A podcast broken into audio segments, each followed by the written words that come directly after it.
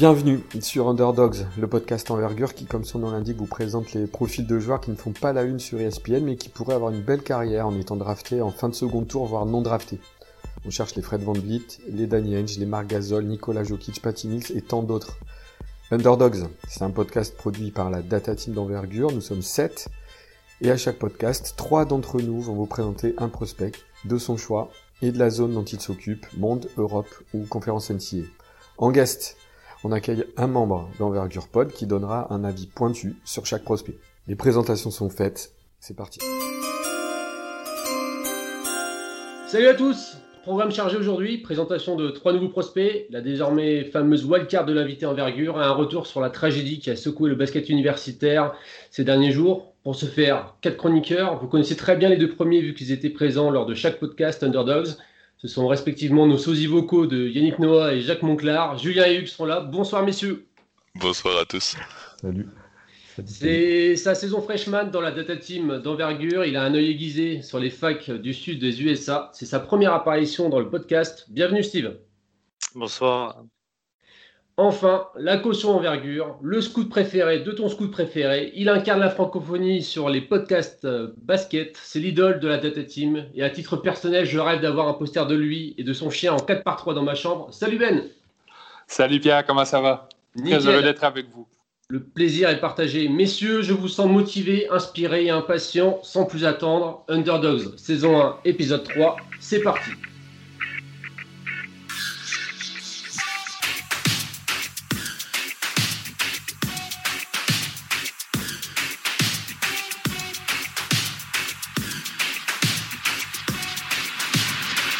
Steve, honneur au freshman. On va commencer par toi. Tu vas nous parler d'un garde qui évolue chez les Yellow Jackets de Georgia Tech. Donc, oui, Michael Deveau, euh, poste 2-1. Donc, senior à Georgia Tech. Il fait 1m96 pour 89 kg. Donc, euh, c'est un athlète plutôt moyen, pas très vertical, pas très costaud. Euh, pas très explosif non plus. Il a un morphotype assez proche, pour ceux qui suivent le, basket français, de Johan Choupas, le joueur de Monaco qui est passé aussi par euh, le centre fédéral, par Élan Bernet. C'est un peu ce, genre de physique. Son principal point fort, c'est vraiment le tir à trois points. C'est un fort shooter. Il tourne à 40% à trois points sur euh, sa carrière en, NCAA, sur un gros volume. Là, cette saison, il est sur cinq tentatives par match. Et euh, c'est vraiment là-dessus, je pense qu'il peut, il peut se faire drafter. Il a un vrai bras. Il est gaucher, important à, préciser. C'est un joueur qui est très à sur le catch and shoot qui marque beaucoup aussi de trois points sur transition. Et l'une aussi de ses qualités sur son tir à trois points, c'est qu'il a largement la distance NBA. Il est capable de mettre à 8 voire 9 mètres sans problème. Ça, c'est vraiment sa, sa, qualité principale. Après, sur le tir à 3, je ne l'ai pas vu tirer en sortie de dribble. J'ai vu faire du pull-up essentiellement sur du, sur du mi-distance. Voilà. Mais euh, à voir s'il est capable, pour la NBA notamment, de se créer son propre tir et tirer sur du, du pull-up à 3. Ça, ça va être un, enjeu pour lui. Ensuite, sur, euh, sur, l'aspect physique, comme je disais, il, est capable quand même d'avoir un, premier pas assez intéressant, de franchir sur le premier pas. Mais ce n'est pas, pas vraiment sur la qualité physique qu'il va pouvoir faire, euh, faire son trou NBA. Il est plutôt intéressant sur l'aspect technique. C'est un garçon qui est, qui est, assez fluide techniquement, qui est assez, assez smooth, qui a, du handle, qui est capable de changer de direction sur le drive. Pour un gaucher, il drive plutôt bien à droite. Il est capable de partir à droite. Il a une tendance quand même à revenir sur la main gauche, mais il est capable de finir sur sa main droite. Donc ça, c'est aussi assez intéressant. Son rôle a pas mal évolué sur, euh, sur sa, saison à, Georgia Tech. En début de saison, il était plutôt sur un, un rôle de deuxième porteur, deuxième initiateur derrière euh, Alvarado, mmh. José Alvarado. Et au cours de la saison, il a pris plus de responsabilités sur, euh, sur la montée de balle, sur la gestion de l'attaque pour devenir finalement, notamment sur la, pour ceux qui ont vu son match en, au tournoi, pour devenir vraiment premier initiateur sur la fin de la saison. Euh, je ne sais pas si c'est un projet qui a été aussi construit euh, pour lui, justement pour son avenir. En tout cas, on l'a vu vraiment de plus en plus passer du poste 2, où il était vraiment plutôt en deuxième porteur de balle derrière Alvarado, sur un joueur qui montait la balle, qui prenait beaucoup plus de responsabilités en attaque. Voilà. Donc ça, on va voir aussi s'il sera capable de un peu plus porter la balle, d'initier le jeu sur, euh, du, niveau professionnel. Voilà, voilà. Dans les, défauts, Dans les défauts, il est pas. Pour l'instant, justement, il a un peu perd pas mal de ballons. Il a 16,8 ballons perdus en, moyenne. Ça fait pas mal de ballons perdus. Il est donc il manque de qualité athlétique, comme j'ai dit. Je l'ai pas vu évoluer sur du, pick and roll, très peu. Mm. Donc euh, je ne sais pas s'il est capable d'attaquer sur du pick and roll, ce qui est pareil hyper important pour un guard sur euh, sur de la NBA, c'est même fondamental. Et, en défense, pareil, difficile de juger vraiment ses qualités en défense. Parce que euh, Georgia Tech évolue beaucoup en zone. Ils ont beaucoup évolué sur de la, sur de la 2-1-2. Mm. Donc euh, c'est difficile de savoir s'il est capable de tenir des duels. Le peu de fois où il est fait en, en indiv et qu'il s'est retrouvé à devoir gérer des duels, il était correct sans plus. Il était capable de tenir son, son gars. Il est très, il est très sérieux sur, les, sur la défense euh, sur la défense à l'opposé, sur la défense sans ballon, fait les efforts, voilà, sans être forcément un, joueur euh, défenseur euh, très important, très, très intéressant. Voilà. Très bien. Ben, ton avis sur l'ami Michael DeVoe? Ben, Moi, j'aime beaucoup Michael DeVoe. Je l'ai vu jouer un peu malgré moi parmi les depuis les dernières années parce qu'il finissait toujours par jouer quelqu'un que, je, que je scoutais. Et honnêtement, il a un des shoots les plus hilarants que j'ai vu dans la NCAA. Il fait des moonballs comme Dion Waiters. Il, euh, c'est un joueur, comme disait si bien Steve, qui a un bon tir, euh, qui a des bonnes habiletés à driver, mais qui, en NCAA, on lui en demande vraiment beaucoup. Euh, ce, qui fait, je pense, son, son je pense qu'il fait sa, carte de visite en NBA, c'est qu'il maîtrise des choses qu'on va probablement lui demander, c'est-à-dire le tir à trois points, le pull-up, le, tir en sortie d'écran. Il est capable euh, de tout faire ça. Euh, il a beaucoup de difficultés à l'intérieur lorsqu'on lui met quelqu'un de vraiment très grand et très gros dans les pattes. Il a beaucoup de difficultés à freiner contre, euh, contre les grands formats. Mais encore une fois, je ne sais pas à quel point on va lui demander. défensivement, je le trouve très intéressant. Je le trouve euh, pour, un joueur de deuxième unité, je trouve qu'il se déplace bien latéralement. Je trouve qu'il a des bons instincts euh, lorsque surtout vient le temps d'aider euh, quelqu'un, vient le temps d'aller poker un ballon d'un adversaire. Moi, je trouve, ça, je trouve que c'est vraiment là où il pourrait gagner des points. c'est un joueur que je verrais très bien être drafté, genre 40e comme Josh Richardson il y a quelques années.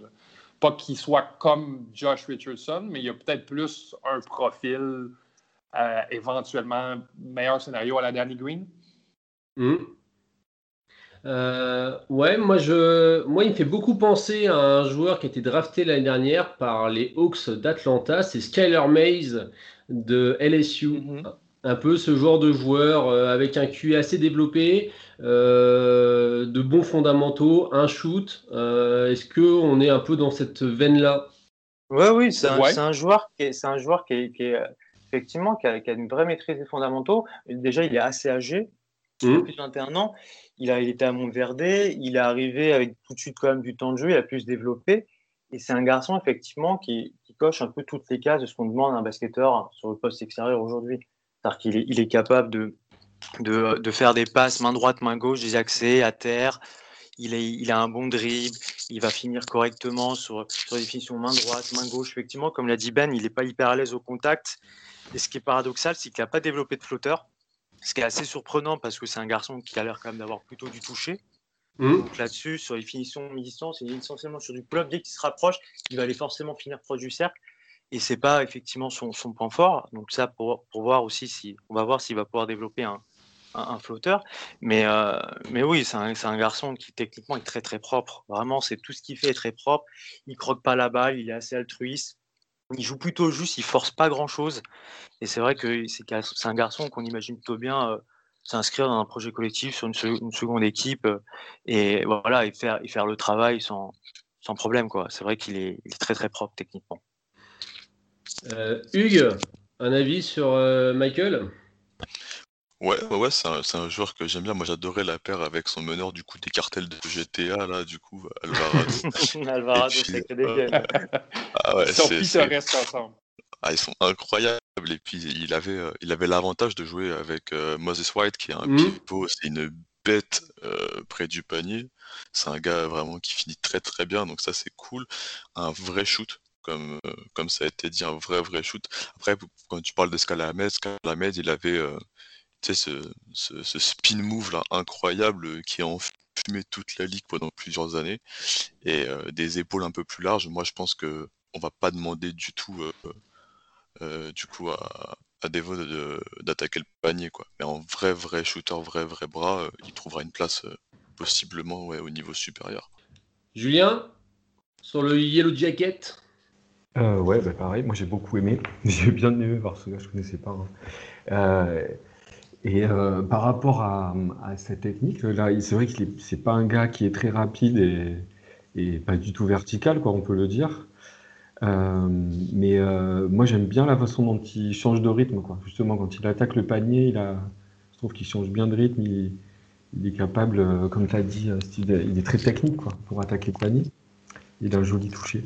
Et euh, tu vois, moi, la, question que je m'étais posée, tu as, déjà à moitié répondu, c'est est-ce qu'il est capable de, justement de, de s'améliorer? Parce que moi, j'ai pas vu beaucoup de pull-up ni de step-back. Ben, tu parlais de pull-up, moi, j'en ai pas vu beaucoup. Et... Il, il shoot les pieds, les pieds bien au sol. Quoi. Ouais, ce que j'ai surtout vu, moi, qui m'a intéressé, c'est des, des tirs en sortie d'écran encore une fois, comme tu dis, il s'installe vraiment. C'est quelqu'un qui a des bons fondamentaux de tir, qui n'a pas de pas de hitch un peu euh, étrange. Il va vraiment shooter comme on nous le montre à l'école. Messieurs, on a fait le tour sur euh, Michael Deveau. On est bon pour lui. On passe au suivant. Euh, on va partir avec Hugues. On prend la direction du Texas avec le scouting report d'un joueur assez, on va dire, étonnant, c'est RJ Nembard. Ouais, on est. Euh, RJ Nembard, on est un peu à l'opposé hein, euh, du mec qu'on vient de faire avant en termes de propreté. Là, je préviens, euh, on, est, sur un très très gros croqueur complètement fou. RJ Nembard, du coup, c'est un combo garde pour moi plus plus deux mais combo garde effectivement leader de, de TCU dans une équipe de la Big 12 qui a fait un résultat assez moyen cette année, mais avec quand même des bons joueurs. Hein. Euh, il joue aux côtés d'un meneur, Mac Miles, un tout petit meneur de poche, et puis il a un très très gros pivot, euh, Kevin Samuel, euh, a une mobilité très douteuse, mais, mais qui prend de la place. Euh, Erdin Mbart, c'est un scoreur, comme je dis, c'est un mec qui est capable de finir avec les deux mains, n'importe comment. Il prend des shoots en pull-up, beaucoup de pull-up, jamais en équilibre. Il est tout le temps en train de rechercher la faute à se balancer dans tous les sens. C'est un enfer à regarder et pour les défenses, mais ça met dedans. Euh, on a un mec qui euh, a un bon handle. Alors, il perd beaucoup de ballons parce qu'il tente n'importe quoi, il fait beaucoup de passes n'importe comment, mais euh, en un contre un, c'est un gars qui, qui prend ses duels et qui va marquer des paniers. On sait qu'en NBA, on aime bien tenter des, des coups avec des gars comme ça, euh, hyper, euh, hyper flashy, hyper fait pour un modèle de Summer League, bon bah lui il s'inscrit là-dedans. Euh, défensivement parlant, ben voilà, j'ai fini, parce qu'il défend pas. Il, replie pas, il, communique pas sur les switches, il fait pas d'efforts, il se bat pas dans les écrans, bref, il rend, tout le monde fou. Mais bon, c'est le leader de cette équipe et et voilà, si, si je dois parier sur un mec pour mettre 40 points en Summer League, euh, décrocher un contrat et puis finir au Chine au bout de deux semaines, c'est lui. Et quid de son comportement sur le terrain? Là, je crois que c'est aussi c'est assez euh, savoureux, on va dire. Ouais, c'est un fou furieux. il, il, pète des plombs, il peut, peut rentrer dans son adversaire, euh, il parle tout le temps, il cherche tout le temps des fautes, il va tout le temps regarder l'arbitre et, parler. Euh, mais par contre, je peux quand même lui reconnaître que sur des fins de match un peu serrées, bon bah il fait quand même les bons choix. Donc c'est-à-dire qu'il y a des, c'est n'importe quoi sur, sur 38 minutes. Dans les deux dernières minutes, euh, il va te trouver justement le bon geste, faire la bonne faute, marquer son N1 et faire gagner son équipe sur les peu de fois où il a pu les faire gagner cette année. Ben, qu'est-ce qu'on pense de RJ euh, Nembard euh, qui tourne à 34% à 3 points? Euh, ben, moi, j'étais surpris à quel point ces, pourcentages étaient hauts comparé à l'expérience visuelle de, de, de regarder jouer RJ Nembard. écoute, c'est un joueur pour qui moi j'ai de la difficulté à faire un argument pour qu'il soit drafté. Euh, je le trouve. Euh, je trouve que c'est un joueur physique. C'est quelque chose qui, euh, c'est quelque chose qui, qui, qui, est pour lui, puisque la NBA, c'est une ligue physique. Il va être capable de prendre le prochain pas. je pense qu'avec beaucoup d'amour, il pourrait jouer potentiellement post 1, 2, 3 parce que le moins je lui donne le ballon, personnellement, le mieux je me sens. Et euh, dans un petit, euh, dans un petit, euh, dans un petit alignement, Ergin Emhard en poste 3, veux dire à Sacramento, à quelque part comme ça, ça ne m'insulte pas vraiment. mais sinon, on ne parle pas d'un shooter extraordinaire, on parle d'un gars qui défend juste quand il, a l'envie de défendre. Euh, on ne parle pas d'un passeur extraordinaire non plus. Euh, honnêtement, si je, suis un, si je suis un GM NBA, je ne sais pas. Je sais pas qu'est-ce qu'il me donne comme joueur. Peut-être que je vais prendre une chance sur lui au deuxième tour, mais euh, je ne sais pas qu'est-ce qui est sa carte de visite comme joueur à drafter. Là. Moi, moi, je suis GM, je passe. ce qui est assez ouf, c'est que d'habitude, moi, genre, je suis, je suis du genre à dire, je drafte pas de handler au second tour, vous savez, c'est mon truc et tout. Mais lui, de façon assez incompréhensible, dans toutes les mocks que tu regardes, il a une sacrée cote. C'est pour ça que j'en parle là ce soir, c'est parce que c'est le genre de joueur que je déteste regarder. Euh, je l'ai scouté parce qu'il est dans ma conférence et qu'il a mis des gros cartons, mais il a une vraie, vraie, vraie grosse cote et on en parlait. Euh, dans un profil à la Antonio Blakeney, de ce genre de mec-là complètement fou, pyromane, euh, qui, qui, prend des tirs n'importe comment, ou euh, Trier que vous avez pu avoir au Knicks là, les gars, euh, il, se place dans ce, dans ce moule-là. ouais, il y a, y a, effectivement un petit peu de ça. Moi, j'aimerais revenir sur sa mécanique de tir, qui est pour le coup, on disait de Deveau qui était assez pied dans le sol quand il shootait. Lui, c'est un peu pareil. En plus de ça, on a l'impression que c'est pas une mécanique qui est fixe et que ça change selon selon les besoins, j'ai envie de dire. Ouais, il n'y a jamais un, un tir en équilibre. Après, comme je te dis, il recherche tout le temps la faute. Donc, euh, il se jette tout le temps en avant. Il, y a les bras qui partent un peu partout, les jambes un peu partout. C'est vraiment euh, horrible, hein, horrible à regarder. Euh, mais il plante quand même. Alors, surtout en pull-up, mais il plante quand même. Julien, est-ce que tu as vu ce phénomène? Clairement. en fait, moi, j'aime bien les, les, les guards fluides comme ça, tu vois, qui, qui, vont vite. Euh, voilà, il fait un peu n'importe quoi. Et, mais c'est un gars qui s'amuse en jouant et, je pense que c'est ça aussi qui, je sais pas, ça peut l'aider ou le, complètement le cramer parce qu'il il est pas pro, quoi. Je sais pas, on peut dire ça, quoi. Il, ça part dans tous les sens. Euh. Et, et, tu parlais des paires de balles, les paires de balles qu'il fait, c'est sur des c'est sur des gestes complètement anodins, quoi. C'est ça qui est fou, quoi. Il est tout seul, il fait, tout d'un coup, il fait un spin, euh, je sais pas pourquoi, puis il balance la balle euh, sur l'adversaire. C'est, c'est un gars qui est vraiment étonnant. Euh, ouais, son jeu, c'est, un petit peu déroutant, quoi. C'est un petit peu déroutant. Après, c'est quand même un gars qui a progressé. Euh, je regardais ses stats, il a progressé pendant ses quatre années à la fac, quoi, dans tous les domaines. Hein. On n'a pas entendu Steve sur ce comment, comment on peut le qualifier? C'est cette boîte de surprise, voilà, ce feu d'artifice euh, à RG Lambard. J'ai pas, j'ai pas vu de match complet, j'ai juste vu des, extraits, des images. Euh, il, a, il a quand même, parce que j'ai pas l'impression qu'on qu dit, il a, il a quand même un morphotype intéressant, quand même. Mm. Il, est très délié, il est grand, long. Je pense que c'est ça aussi qui fait que aujourd'hui il apparaît dans les mock drafts quand même. Après, euh, après, oui, la gestuelle de tir pique les yeux, quoi. C'est vraiment le ballon qui part sur le côté, comme ça. voilà, après, je l'ai pas, l'ai pas vu en situation de match, donc je ne peux pas en dire tellement plus, quoi. Très bien. Messieurs, on finit avec Julien qui va nous présenter un intérieur allemand qui a un nom à consonance lusophone et qui évoluait avec les Cardinals de Stanford. Voilà. Euh, Oscar da Silva, euh, c'est un intérieur dominant de la Pac-12 euh, depuis deux ans maintenant. Il était cette année dans la course, au début de l'année, il était dans la course au Player of the Year en Pac-12. Il est dans la First Team Pac-12 depuis deux ans aussi. Donc, euh, leader de l'équipe de Stanford l'année dernière et cette année encore. Bon, voilà, une taille correcte, 2m6, 2m16 d'envergure, je crois quand même. Hein. Mmh. 2m16. Athlète correct, plutôt euh, bon scoreur, euh, pas mauvais au contre, euh, mais je pense que sa force principale, c'est son cerveau, son cerveau bien fait. Alors, c'est un brain forward ou un smart forward, je ne sais pas comment dire, un intérieur euh, qui réfléchit beaucoup, enfin qui a un jeu réfléchi en tout cas, euh, très réfléchi, voilà. Donc euh, il joue à Stanford, qui a galéré cette année. C'était une année compliquée. On en entendait beaucoup au début de l'année avec l'arrivée de Williams. qui, qui, était là pour comment dire, compléter un effectif qui était déjà solide, malgré la perte du meneur Tyrell Terry euh, mm. l'année dernière, ouais, qui est parti à, Dallas, à la draft. Mais on en entendait beaucoup. Les premiers matchs étaient très encourageants avec un 5 majeur euh, plutôt solide, même s'il n'y avait pas vraiment de, de, meneur. Et puis après, ça a été la cata. les deux arrières titulaires qui se blessent, qui jouent très peu de matchs dans la saison.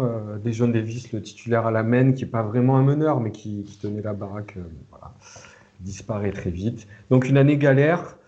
Et il a tenu, euh, Oscar Da Silva a quand même tenu le, choc au niveau des stats, même si euh, donc euh, l'année n'a pas été terrible. Donc Da Silva, c'est donc 2m6, 2m16 d'envergure, 102 kg.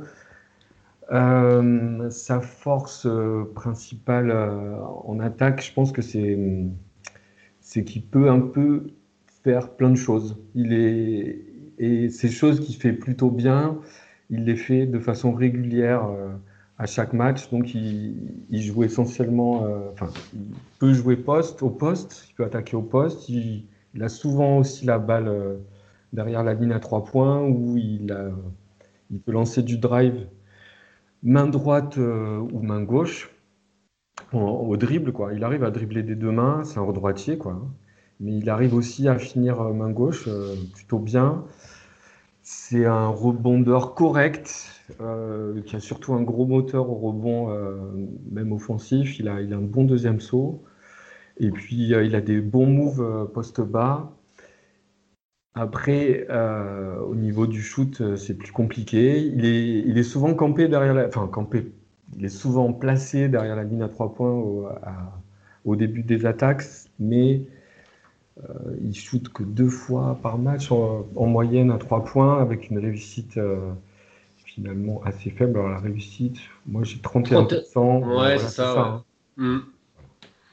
Donc euh, avec une mécanique un petit peu, un petit peu discutable. Quoi. Voilà. Mais, il a combien le lancer franc? Au lancer franc, il a combien? Il a 79%. Ouais, 80. Ok. Mais il a, il a un beau shoot au lancer franc. Après, c'est, il a plutôt une belle mécanique au lancer franc, mais euh, au niveau des trois points, c'est pas ça. Ben, est-ce que tu as vu cet intérieur allemand? Ben, bien sûr que j'ai vu euh, Oscar da Silva, surtout l'année dernière parce que je scoutais beaucoup Tyrell Terry, mais mm. euh, je l'ai vu beaucoup. Je l'ai vu aussi cette année, dans cette année un peu catastrophique et infernale. Moi, j'aime Oscar de Silva. Je trouve pas que c'est un joueur qui a une, un upside euh, vraiment très prononcé en NBA, mais c'est le genre de joueur qui ne donnera pas d'homme aux têtes. C'est-à-dire que c'est un joueur qui a un, un, range établi de qu'est-ce qu'il sait faire, de qu'est-ce qu'il sait pas faire, puis il ne peinturera jamais en dehors des lignes. C'est-à-dire qu'il va, il va euh, protéger le cercle, il va rouler au panier en attaque, il va finir euh, au poste bas lorsqu'il y a des rebonds offensifs. Ça sera pas.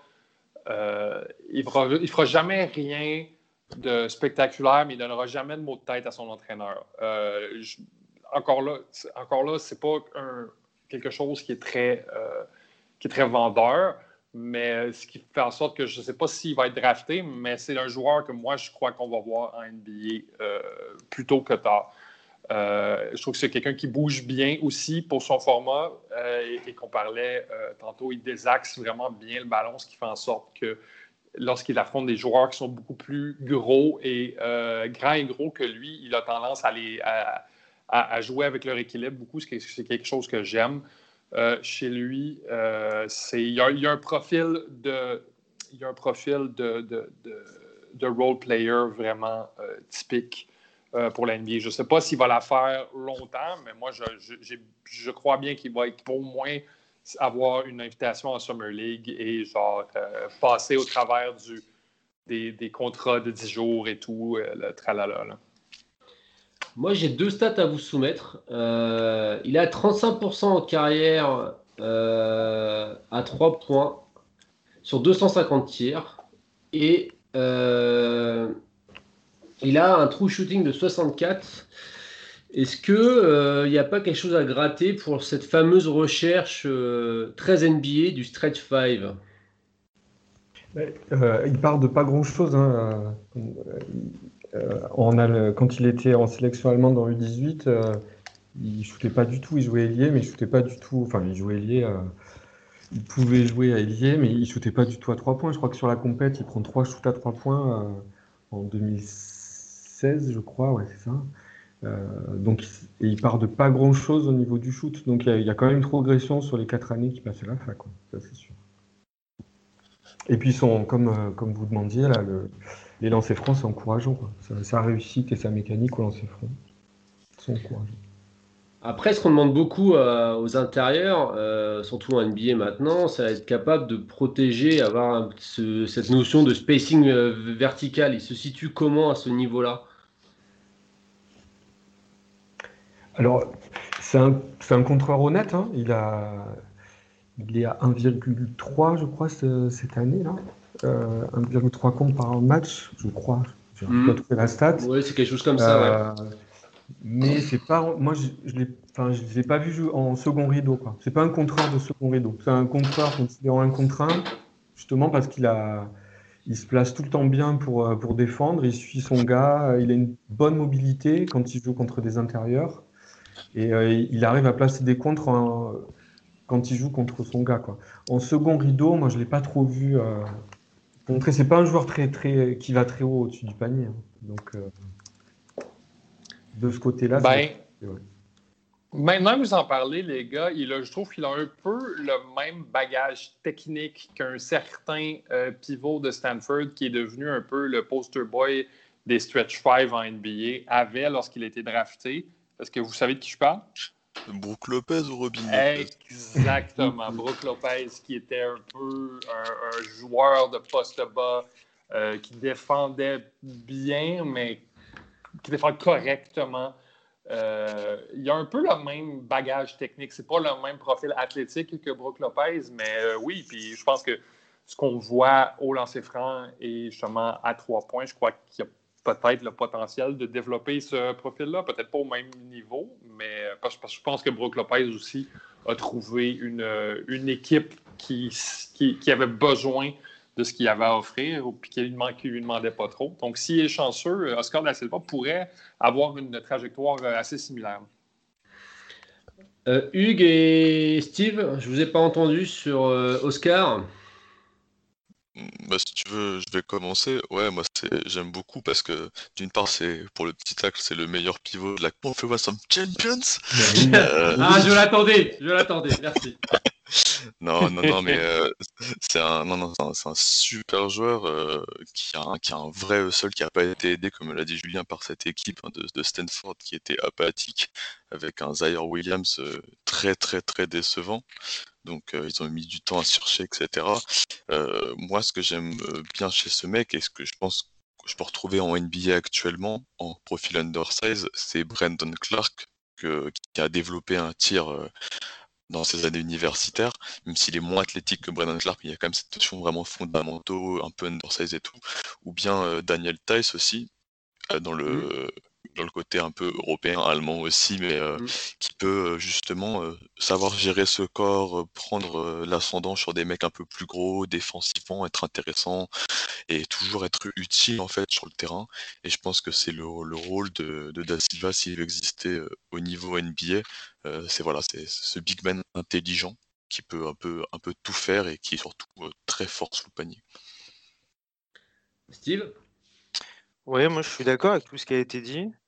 Il a, il a sur le match que j'ai vu, moi j'ai vu contre North Carolina en début de saison, il a, en plus il avait une attitude sur le parquet avec ses coéquipiers qui était très positive, hmm. très leader, toujours encouragé en plus. Donc euh, ça a l'air d'être un gars aussi qui est facilement intégré dans un collectif, en tout cas qui est très positif avec ses coéquipiers. C'est toujours intéressant d'avoir des, joueurs comme ça dans une équipe. Un good guy. Ouais, il avait l'air en tout cas, en tout cas d'être très très très positif, très leader dans cette équipe de Stanford. Je pense que c'est une de ses, euh, qualités, c'est l'adaptation. C'est un gars qui, euh, là, il est arrivé en Allemagne il y a un mois. Euh, il, est déjà titulaire dans une équipe pro. Le Reason, c'est une équipe qui est tout en haut du championnat allemand. Donc ça veut dire qu'il se fait sa place et qu'il joue, même s'il n'a pas des stats énormes, il joue dans, une équipe pro qui a l'habitude de gagner. Donc ça montre quand même qu'il sait s'adapter. Exactement. Et puis c'est peut-être bête comme remarque, mais quand tu arrives à Stanford, c'est que tu as quand même un bagage intellectuel, mm. en tout cas de tu vois, euh, cognitif assez intéressant. Et je pense que voilà, c'est les, les, mecs cérébraux, ça, ça, ça, enfin, c'est toujours apprécié partout, ça trouve toujours un rôle. Quoi.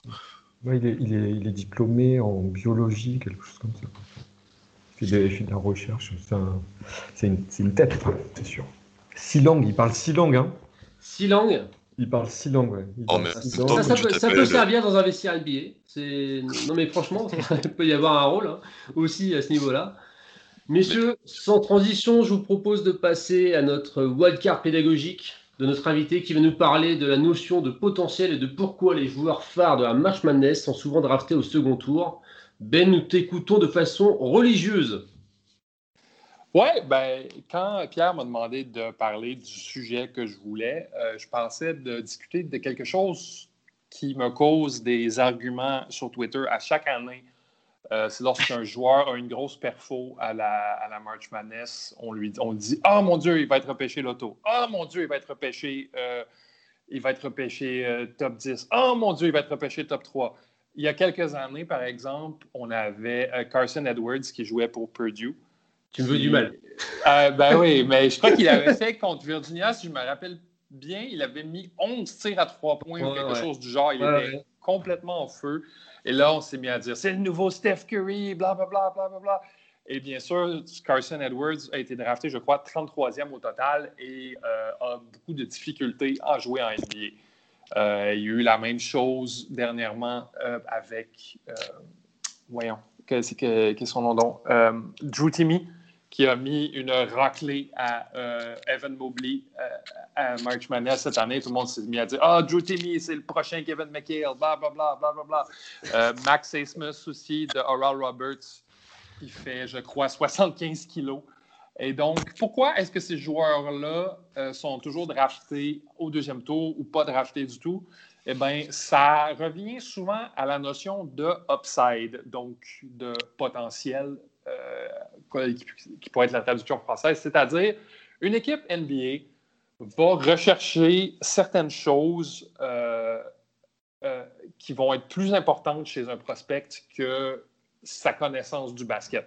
C'est-à-dire, il faut avoir un certain profil physique pour euh, chaque position. C'est-à-dire qu'on va, on va, demander, aux jeunes qu'ils soient longs, euh, qu'ils soient grands, qu'ils soient rapides, qu'ils soient explosifs. Euh, si un joueur a un profil physique intéressant pour une équipe NBA, c'est sûr qu'il va être drafté et n'importe quelle équipe va lui montrer à jouer au basket. Ça peut prendre du temps. J'ai un ami à moi qui enseigne le basket dans la région de Dallas qui avait dit euh, quand Julius Randle est arrivé sur le circuit AAU il y a quelques années, tout le monde le savait qu'il allait jouer dans la NBA parce qu'il était plus gros, plus grand et plus fort que tout le monde. Et oui, je pense que Julius Randle n'a pas vraiment eu à apprendre le basket jusqu'à ce qu'il arrive à Kentucky. Et euh, aujourd'hui, je veux dire, on parle d'un des meilleurs joueurs de la NBA. Je ne dis pas ça seulement ça parce qu'il joue pour les Knicks, mais c'est carrément, c'est carrément, c'est carrément un des meilleurs joueurs de la NBA. Présentement, il a été nommé joueur de la semaine. Donc, l'apprentissage du basket, c'est souvent secondaire. Euh, secondaire. C'est sûr que pour certains joueurs, comme par exemple euh, Shai Gilgis Alexander, euh, ça a été il y, avait chez lui quelque chose de naturel, c'est-à-dire qu'il avait joué, il sait jouer au basket de façon instinctive. Donc, euh, lui, euh, il savait jouer, il avait le profil euh, physique, c'est juste qu'il a été très bien caché par le, système de John Calipari, ou que dirige l'absence de système de, de, John Calipari. Mais le, plus gros euh, le plus gros exemple que j'ai, le meilleur exemple que j'ai vu de ça, c'est il y a quelques années. J'avais pas de boulot et je regardais, euh, j'ai regardé tout le, le, Combine NBA, les trois jours du Combine NBA, ce que je ne souhaite pas à mon pire ennemi. C'est vraiment ennuyeux. et, il y avait un dénommé Steven Adams euh, que j'avais vu jouer à Pittsburgh qui était là et qu'à Pittsburgh n'avait absolument rien fait d'intéressant pendant l'année. Euh, mais il est arrivé au Combine, il s'est mis à mettre des shoots de 18 pieds, il s'est mis à euh, écraser tout le monde sur les, sur les tests physiques. Et Steven Adams a été drafté loterie. Tout le monde s'est mis à crier Oh mon Dieu, c'est le prochain Kevin Garnett, c'est le prochain Kevin Garnett. Ce n'était pas ça, mais les gens ont vu le potentiel en Steven Adams, même s'il n'était pas, euh, s'il n'était pas raffiné du tout. Et il a été drafté 12e au total, si je me rappelle bien, par Oklahoma City. Donc, le, potentiel, l'idée, l'idée qu'un club NBA va avoir d'un joueur ou de qu'est-ce qu'il peut devenir va être plus importante de qu'est-ce qu'il est à, leur même. Donc, je veux dire, des joueurs qui sont très, très bien polis niveau basket euh, sont pas aussi importants que les joueurs qui ont le potentiel de devenir meilleurs que ce qu'ils sont. La première ronde, surtout, le premier tour de draft repose énormément sur le upside, c'est-à-dire qu'on va, on va prendre des risques sur des joueurs qui ne sont pas développés. Euh, et en deuxième ronde, euh, deuxième tour, on va trouver des joueurs qui sont euh, qui, savent jouer au basket et qui vont boucher des trous dans l'équipe. Donc du coup, est-ce qu'on peut faire aussi le, je suppose, on peut faire le chemin inverse dans le sens où les prospects qui ont déçu, euh, mais qui ont ces atouts, justement, que tu disais, les, atouts physiques ou athlétiques. Euh, c'est pas parce qu'ils ont, ils ont déçu qu'ils vont être draftés beaucoup plus bas que ce qu'ils auraient dû être. En effet, en effet, c'est euh, le cas, je veux dire. Si, si le joueur arrive euh, en, processus de workout, montre qu'il sait faire des choses, et, en entrevue montre qu'il est coachable et qu'il veut apprendre, euh, les, les, équipes vont se battre pour lui apprendre à jouer euh, au basket. Si, si, tu arrives avec. Euh, si tu, rencontres un jour un gars de 7 pieds qui veut apprendre à jouer au basket, même toi, tu vas lui montrer à jouer au basket. C'est une opportunité pour tout. c'est une opportunité pour tous les équipes. Donc, c'est vraiment. c'est pour ça que, que les, les workouts et les entrevues sont vraiment très importantes. On veut voir le fit avec la culture. Messieurs, est-ce que vous avez des questions par rapport à ça? Non, moi je suis totalement d'accord avec ce qui vient d'être dit. Bravo. Magnifique. Je pense que Ben, tu as prêché à convaincu pour l'ensemble de, de l'équipe et c'est pour ça que peut-être aussi on est euh, dans la data team d'envergure. On ne pouvait pas finir ce podcast sans évoquer malheureusement Terence Clark. Comme vous le savez sûrement, le prospect de Kentucky qui venait de se déclarer à la draft était victime d'un accident de voiture mortel dans la nuit du 22 au 23 avril. C'est le deuxième joueur de NCA à perdre la vie dans ces conditions après la disparition d'Oscar Freyer, un joueur de Grand Canyon, il y a un mois. Toute l'équipe des podcasts transatlantiques a une pensée pour sa famille, ses proches et ses coéquipiers. Messieurs, que vous inspire ces tragédies ben, écoute, c'est euh, pour moi, je trouve ça, comme je l'exprimais sur Twitter plus tôt, je trouve ça vraiment triste et étrange parce que quand on scout des joueurs sur film, on vient un peu avoir l'impression de les connaître. Mm. Et euh, j'aimais beaucoup euh, Terrence Clark. Je trouvais que c'est quelqu'un qui avait beaucoup de upside, qui n'avait pas eu la, vie facile dans un Kentucky complètement chaotique, mais qui a montré un peu de création de tir, qui a montré de la défense, de l'athlétisme. Moi, je le voyais facilement, peut-être fin loterie, début, euh, entre, 14 et 20 peut-être. Et euh, c'est une tragédie sans nom qu'un jeune joueur comme ça euh, perde la vie à cet âge parce qu'ils ont tellement de responsabilités sur les épaules. Il y avait tellement de choses qui reposaient dans la vie de ses proches sur les épaules de Terrence Clark et qui, qui, qui, qui, qui décède comme ça et, qu'on lui qu'on le prive de tout ce qu'il a travaillé si fort pour mériter, euh, moi, ça m'a absolument brisé le cœur. Ouais, je te rejoins complètement. sur le côté projection, c'est vrai qu'on a l'impression de les accompagner quelque part, même si on n'est rien du tout, et qu'on fait que, que, que, que de, de, regarder les matchs. Mais à force de, de, regarder ces joueurs, bah de, les voir évoluer, progresser aussi parfois, c'est vrai qu'il y a un petit euh, un sentiment euh, d'attachement qui, qui naît un petit peu. Et l'impression de faire partie d'un entourage peut-être un peu lointain, mais quand même d'un entourage.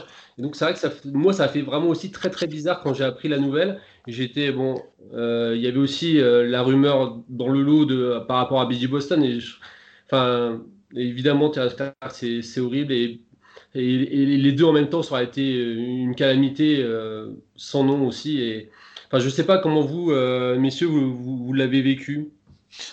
moi, je t'avoue, je l'ai vu dès le réveil, donc ça a été c'était ouais, un peu compliqué, surtout que je l'avais, j'avais pas mal scouté, j'avais son scouting report, euh, je fais des threads sur Twitter qui, euh, qui étaient en préparation, donc euh, bon, bah, finalement je l'ai quand même sorti en hommage, tu vois, parce que je pense que c'est la meilleure des choses que je pouvais à ma manière faire pour lui, mmh vu que je l'avais pas mal suivi, ce, ce, petit gars-là, qui en plus avait une grosse blessure, donc avait joué que 8 matchs et tout, enfin mmh. c'était vraiment une année, une année affreuse, et ouais, bien sûr, tu développes de l'attachement pour ces gars que tu suis, là, je pense que la preuve euh, étant que quand ils arrivent finalement en NBA, t'es un peu jaloux, tu sais, de devoir les partager avec. ouais, il y a un petit peu comme ça. Tu vois, moi, genre Isaac Okoro, tous les fans des Cavs qui font ouais, c'est mon gars, je suis en mode ah ouais, mais ça reste mon gars avant quand même, tu vois. et euh, donc ouais, j'ai forcément très touché et puis je pense, je pense à la famille et, et voilà quoi. Je, on va espérer que ça que ça arrive un, moins possible à, tout l'univers de toute façon, et c'est la pire chose pour un parent de, perdre son enfant, donc toutes mes pensées à eux. Julien, Steve? Ouais, bah pareil, vous avez dit, euh, on ressent tous le, mix d'émotions dont vous parlez, quoi. Où, euh, c'est des gars qu'on connaît pas, qu'on suit euh, comme ça, et qu'on apprécie, et puis tout d'un coup, la vie les rattrape de manière un petit peu brutale, complètement brutale, et c'est c'est des moments un petit peu étranges, c'est sûr. Messieurs, il va être l'heure pour nous de nous quitter déjà, en espérant que la prochaine fois on n'ait pas à, annoncer d'autres mauvaises nouvelles parce que c'est pas le lieu et j'ai pas envie que ça devienne une habitude surtout. Donc, euh, Hugues, Julien, Steve et Ben, merci beaucoup pour votre participation. Merci à vous, auditeurs, de nous avoir écoutés. N'hésitez pas à commenter, poser vos questions, liker et partager massivement. Je vous rappelle aussi qu'Envergure, c'est un site internet, envergure.co. Vous retrouverez les stats, les derniers scouting reports, les big boards. Il y a aussi des articles. Le dernier en date de Manu Allan est un must-read si vous voulez tout savoir sur les pépites du Geico National 2021. Prenez soin de vous. On se retrouve le mois prochain pour un nouvel épisode d'Underdogs. Salut les gars! Bye bye Pierre, merci. Salut. Salut.